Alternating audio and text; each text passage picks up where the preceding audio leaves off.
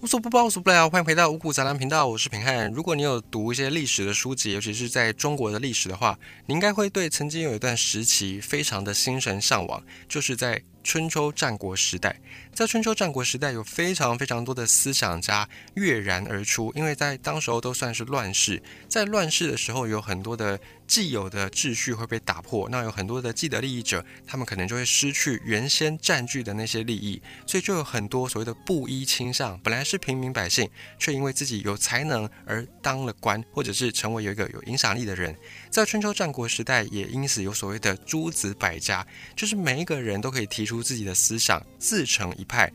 从诸子百家时代到现在，流传最广泛的呢，就是儒家以及道家。那除了儒家跟道家之外，在当时候还有很多很多的不同的学说，像是兵家，就是主张以军事来治理天下的；还有法家，主张用法律制度用。重法来去治理人民的，还有阴阳家，就是用一些五行的学说来去对应到这个治理社会的一些规则，以及小说家、农家、杂家，就是各自不同的学说。那在这其中呢，还有一个叫做墨家。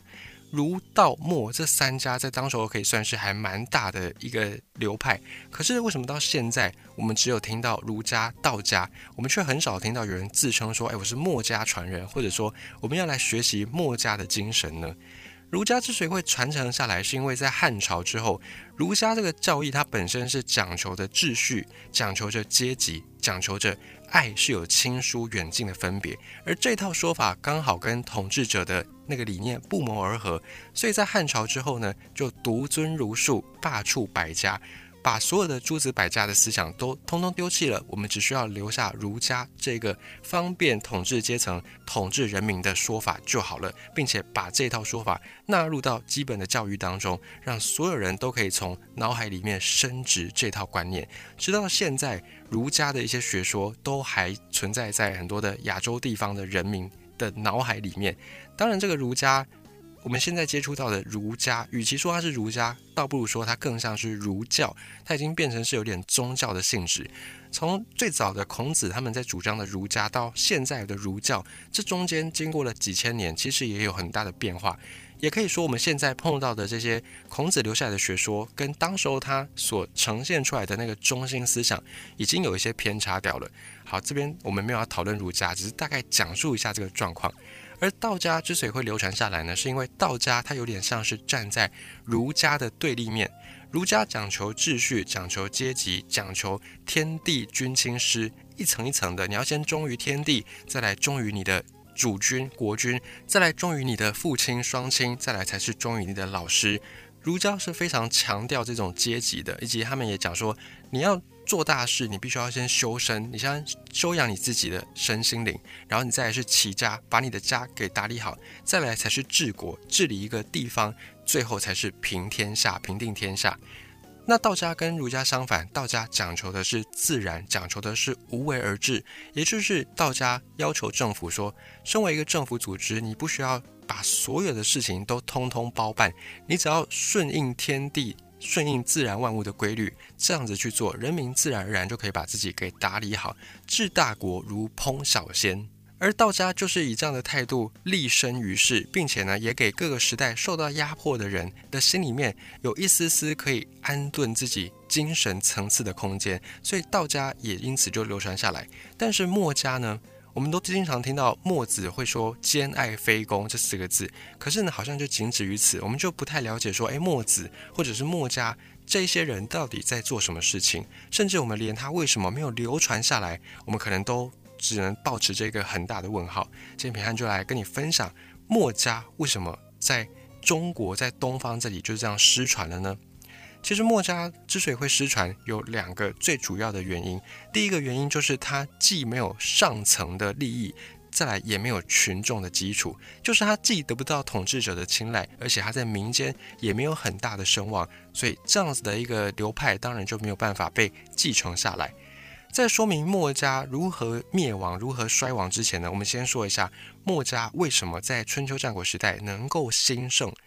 第一个就是墨子这个人，他的本身的个人魅力实在太大了。因为墨子根据历史记载，他对诗、对书这些古代的经典都非常的熟悉，而且他也曾经学过孔子那套儒家的学说。他在之后才建立了墨家，所以墨子就改善了儒家底下的一些他觉得弊病的地方，像是儒家讲求的是。爱有等差，就是爱是会跟着你的等级、阶级不同而有差别的。你对待你朋友的爱，跟你对待你父母的爱，一定是不会一样的。这是儒家的主张。而在墨家这里呢，他认为说，爱就是爱，爱不应该分等级，爱不应该有差别。所以墨家第一个提倡的就是兼爱，就是我爱所有的人都一样，一视同仁，有点像是耶稣的那种神爱世人的主张。再来，墨家还有几个提倡的点，就是非攻、上贤、上同、节用、节葬。节用节葬就是讲说，平常的生活要节俭简朴。那就算是下葬这种人生大事，也不能够铺张浪费，最好就是一切从简。还有非乐、非命等等的主张，这些主张有一些是偏政治的，有一些是偏治国的。总之呢，墨子他本身就是一个可以自圆其说、自成体系，而且自成一派的人。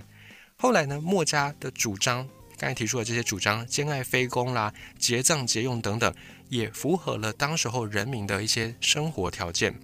比方说，在墨子生活的年代，因为当时候是诸侯之间不断的互相打来打去，那么诸侯当时候为了要生存下去，所以就纷纷的改革图强，因此就大量的举用贤人。比方说，在齐国跟秦国，他们就推行了建功于赏。应能受官，就是假设你有建立功劳，对国家有贡献，就会给你封赏；假设你有才能，就算你不是一个贵族，就算你不是豪门出身，你只是一个寒门，可是呢，也一样会给你官做。这个就跟墨子主张的“官无常贵，民无忠谏”。有能举之，无能下之的思想是一样的，这是一个上贤的思想，就是我们要崇尚贤人。而墨子所说的呢，就是讲说，做官的人不一定可以永远做官下去。那假设你今天不是当官的，你只是一个平民百姓，也不见得你就是一辈子都没有作为。假设你有能力，那我们应该要举荐你起来当官。那如果反过来说，你是一个没有能力的官员，那你也不会一直都在这个位置上，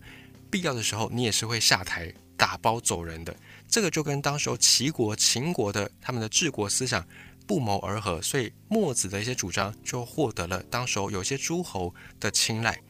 另外，在墨子他还主张兼爱非攻、节用节葬，这些呢都是让当时候比较生活困苦的中下阶层民众感觉到一丝希望的曙光。像是兼爱，就是主张哎所有的人。都在我这里一视同仁，以及节用节葬，生活要节俭，不要铺张浪费。下葬也是一切从简，这些也就深得当时候的民心。所以墨子之所以能够兴盛起来，就是因为他符合统治者的利益，又符合底层民众的利益，就是他大可以做官，小也可以在民间获得声望。于是墨家就在当时变成一种显学。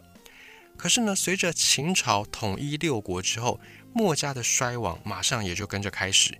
墨家衰亡的根本原因，就是因为我们刚才讲到的，对统治阶层来说，它已经没有用了。那对民众来说呢，大家也觉得，嗯，你的主张好像跟生活有点脱节。以及墨家还有一个很致命的原因，它是一个半军事化的组织。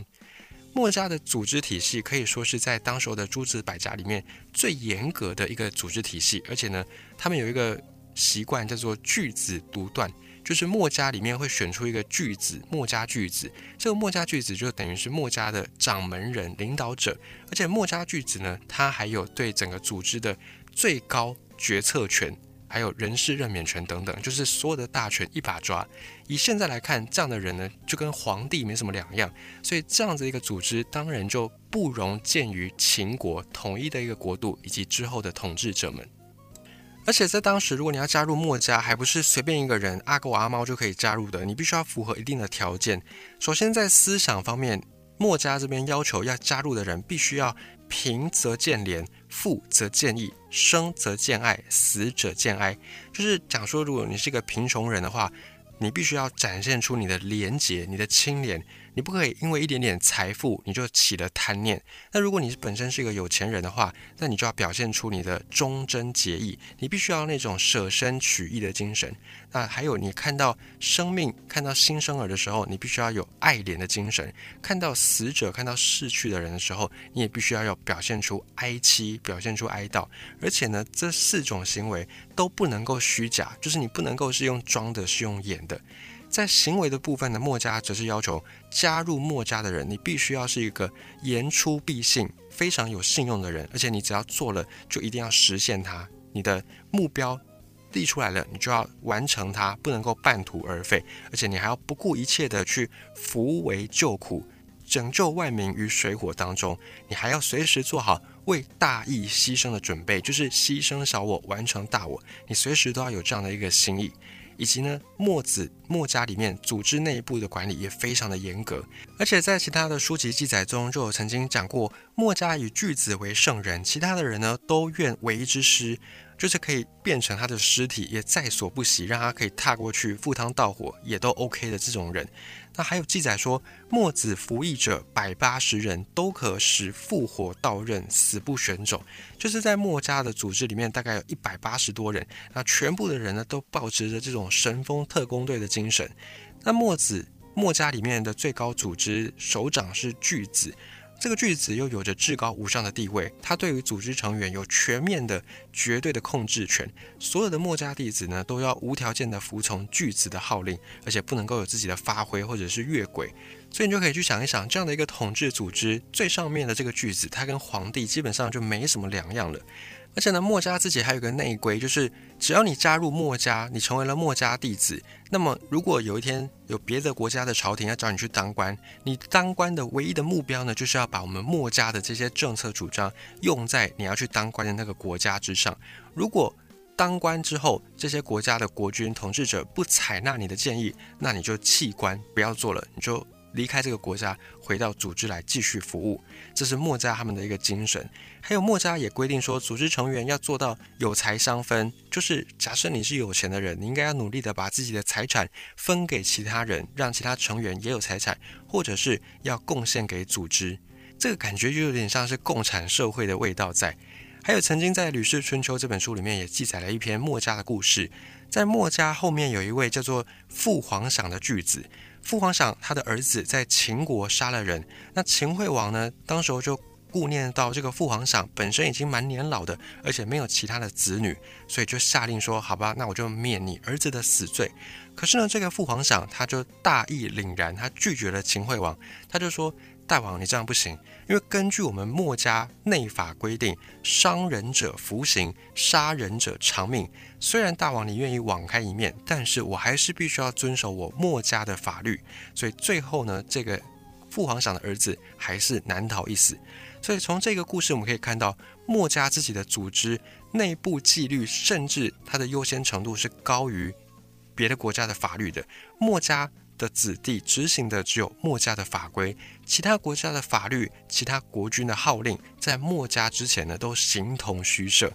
而且墨家他主张兼爱非攻，就是他们是一个反战团体。为了阻止战争，墨家的弟子不但是要尽力的用说教的方式、说理的方式去推行他们的非攻这个主张，还要身体力行。亲自去阻止战争的发生，而这一点呢，也是跟他的竞争者之一儒家不太一样。儒家基本上就是用说的，说一说啊，你要听就听，不听就算了。可是墨家不是，墨家是说给你听之外，你如果不做，我还要用行动去阻止你。你如果不听，我就要直接动手。也因为必要时刻必须要以战止战，所以在墨家的子弟里面，他们大多都精通军事，而且都精于攻守之道，也擅长手御器械，就是他们也擅长打造一些兵器。还有墨家里面自己有严格的墨子之法，这样的一个纪律非常的森严，行动又统一，还有这些里面的成员都经过了严格的训练，大部分都还有神风特工队的这种舍命的精神，以及对墨家巨子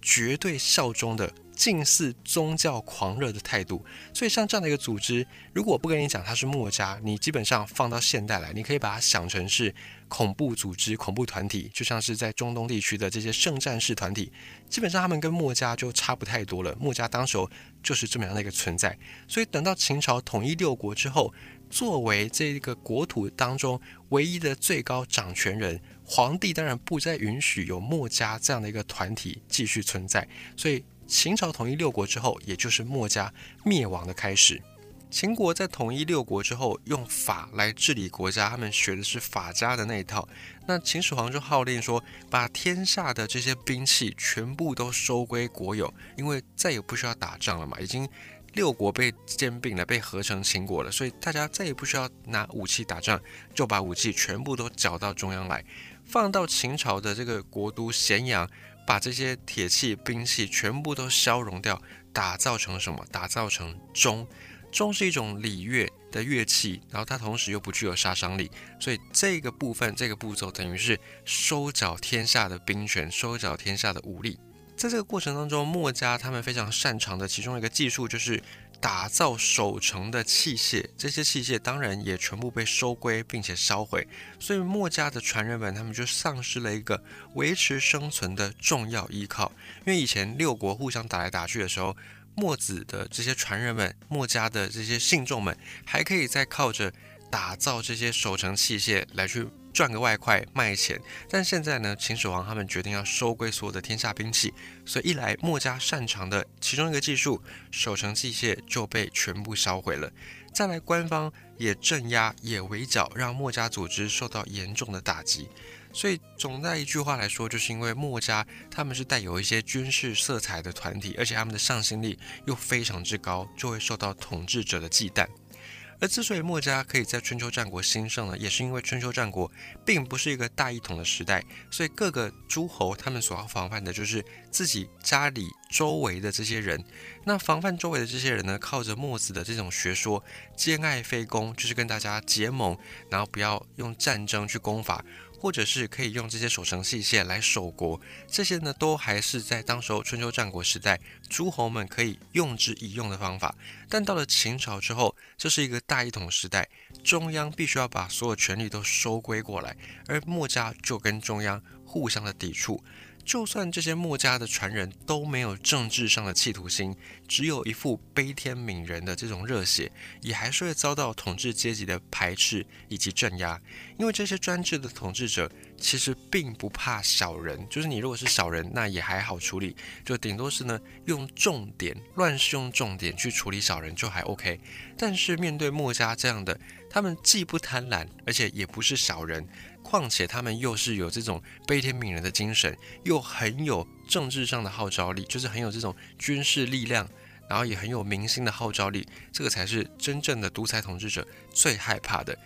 而且墨家他们自己还有一个主张，就是他们有一个说法叫做选天子。墨子呢，他认为当时候的君主。就是当时候当政的这些人呢，都不足以效法，因为墨家墨子认为说，君主真正的君主应该是要经过大臣、经过人民认真的选择之后才被推举出来的。墨家认为应该要选贤举能，可是呢，这个墨子的这个主张绝对是不可能由当时的皇帝来接受采纳的，因为当时的皇帝他们信奉的是皇权天授，他们认为说。我的权利就是来自于上天的给予，所以叫做天子，就是天之子，或者呢才叫做皇帝，或者才叫做后面的这些统治者的不同的名称等等。所以墨子他们主张的选天子这个事情，当然就不能够被当时的统治者所接受。那么相比于墨子，儒家这里做的呢，就稍微比较温和一点点。儒家的创始者孔子一开始呢，就把儒家的学说做了一个定位，就是孔子的主张说，哎，我们这个学说就是主张等级制度，主张阶级制度。在孔子的观点来看呢，君君臣臣父父子子，就是你当君王的，你就要有一个君王的样子；你是当人家大臣的，你就要有一个大臣的样子；你是当人家爸爸的，你是当人家儿子的，你们各自都有各自的。分际各自的责任要去遵从，只有当大家都把自己的本分给做好了，这个社会的秩序才能够完善。社会秩序完善，我们才有可能去建构一个理想的社会。而儒家当时的这个思想，其实本来是一个很好的，可是呢，刚好这个思想的系统也符合。专制统治者他们的利益，所以两者就这样一拍即合。到了汉朝，才变成独尊儒术。但孔子本人可能并没有想过自己的学术有一天会被来拿来给这些独裁者、给这些掌权者用来压迫底层的人民等等。这大概是孔子自己也始料未及的。但是呢，你看墨家跟儒家他们在处理自己的学说的定位的时候，儒家这里相比算是还比较温和，比较没有那么激进。那墨子这里的墨家这边呢，就是他们自己也有一批武装的军队，而且这批武装军队只效忠墨家巨子一个人，而且他墨子里面墨家的内规又非常的严格。像我们之前曾经讲过，墨子这个团体，墨家这个团体里面违反墨家自己规定的人呢，甚至还觉得说自己的规则要凌驾于其他的国家的法律，凌驾于其他国君所说的话之上。所以可见这样的一个团体。相比在处理一些社会议题上，可能他们就是比较偏进步派，但是这样的进步派改革速度过快，都会引来别人的一些反感。这在中国历史上已经太多太多类似的案例了。那么再来是这个在上层结构上面，墨家后来就比较不利，就是对统治者来说，并没有什么太多吸引统治者的点。那么在下层这里呢，在底层民众，在人民的心里面呢，墨家还是不是那么的有威望呢？其实墨家的理论到后来呢，就是一个人民觉得认同，可是实际执行起来却非常的困难，困难重重的一套说法。因为墨子他们提倡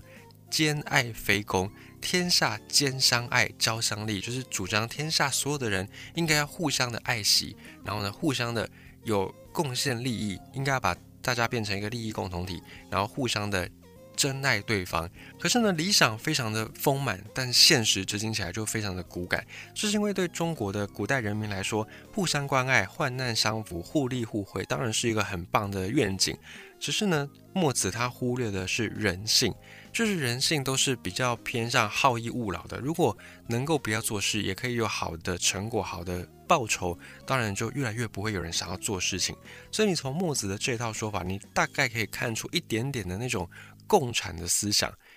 而且在当个时候，其实社会阶级已经大致都稳定了，贵贱都已经分别的非常的明显。而尤其像这样的一个理想，在没有一定的物质基础上是很难去达成的。像是后来我们都学习到了一个安全需求三角理论嘛，就是说人的需求有分好几种，那最上面的是自我实现，最下面的金字塔的最底端是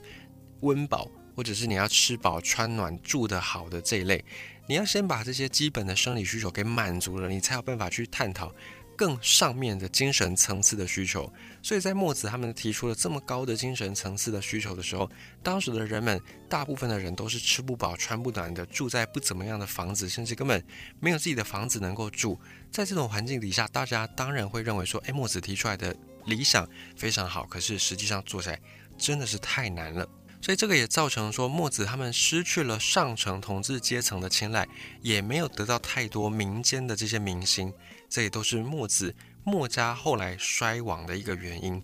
还有第三个是墨子墨家他们的一个缺陷，就是巨子制度本身存在这个大问题。墨家巨子，那么关于墨家巨子，我们先前曾经讲过。墨家的人数很多，组织很庞大，非常的有声望。可是呢，在组织内部却实行严格的巨子制度。这边再稍微讲一下，巨子就是作为墨家的最高领袖，不但是在学术上面的导师，就是整个墨家学说的继承者，也掌握了墨家全体成员的生杀大权，地位是最高最高的。组织内的所有的成员，他们的行为都必须要受到墨家巨子的指挥，而且呢，墨家的。传人时时刻刻都要为墨家巨子效劳，墨家巨子所说的话呢，就是绝对真理，不容怀疑。墨家的弟子们如果要去朝廷当官，这些事情也都要由墨家巨子来安排。如果你去当了这个官呢，墨家巨子认为说，哎，这个官位没有办法去帮助我们墨家组织在继续的扩大，或者是不符合我们内部的一些规范的话呢，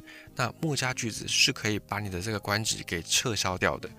而墨家巨子这个系统有一个致命的缺点，就是它也可以算是优点。当墨家巨子的传人是很有能力的人的时候，就会让这个墨家发展的非常兴盛。但反过来说，要是墨家巨子没有那么样的有能力，那么这个墨家失势就是早晚的问题。墨家巨子的传授一开始是墨子，后来呢有所秦华黎、孟胜、田襄子、父皇赏等等等人。但除了墨子之外，根据一些考证，其他的这些墨家巨子他们的实力。综合实力都不怎么样，都还蛮平庸的，所以就导致这个墨家难以在网上突破发展。